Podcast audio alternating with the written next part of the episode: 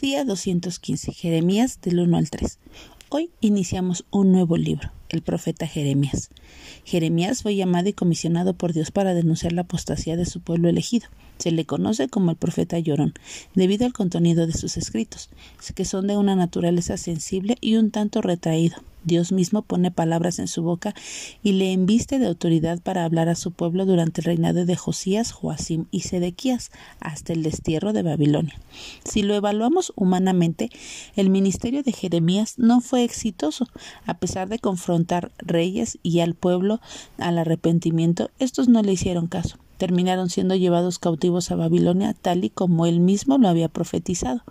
Pero esto no detuvo a Jeremías.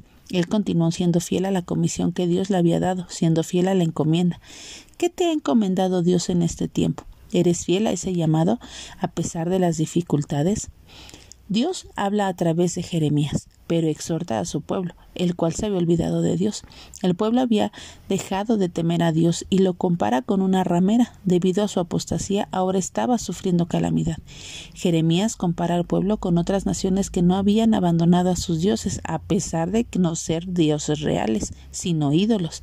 El pueblo de Israel, un pueblo que sí tenía al Dios verdadero, la única fuente de agua viva, lo había abandonado y había cambiado su gloria para construir cisternas rotas que no tienen agua. El pueblo había olvidado lo que Dios había hecho por ellos y estaban sumidos en la idolatría. Este abandono de Dios había traído calamidad sobre ellos y ahora sus dioses no los iban a salvar. A través del profeta Jeremías, Dios les llama a reconocer cuán malo y amargo era para ellos dejar a Dios y dejar de temerle.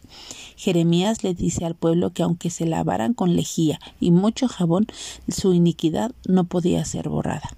¿Y tú examinas tu propia vida? No nos desviemos de los caminos de Dios de un día a otro. Es algo que ocurre poco a poco nos vamos enfriando. Dejamos nuestro primer amor para seguir otras cosas, para construir cisternas rotas. Vamos perdiendo el apetito por su palabra, dejamos de congregarnos, empezamos a comprometer nuestras, nuestras convicciones bíblicas y a dudar de la palabra. Nos vamos desviando de poco en poco y cuando rechazamos la autoridad de Dios vamos dando cabida a la esclavitud al pecado. Dios es paciente, pero nos advierte una y otra vez acerca de las consecuencias de desviarnos de sus caminos. ¿Has experimentado algún grado de enfriamiento en tu propia vida? ¿Hay áreas en las que has desplazado a Dios? ¿Dónde has buscado otros refugios o has buscado ser satisfecho en las banalidades de este mundo? ¿Por qué no te pones de acuerdo con Dios con relación a esas áreas en tu vida y a esos pecados? Reconoce tu desvío y pide perdón. Él es fiel y justo para perdonar cuando reconocemos nuestros pecados. A través de Cristo y debido a su sacrificio podemos venir ante Él arrepentidos y seremos perdonados y solo no solo nos perdona, sino que nos limpia de nuestra maldad y nos hace blancos como la nieve. Que tengas un bonito día y que Dios te bendiga.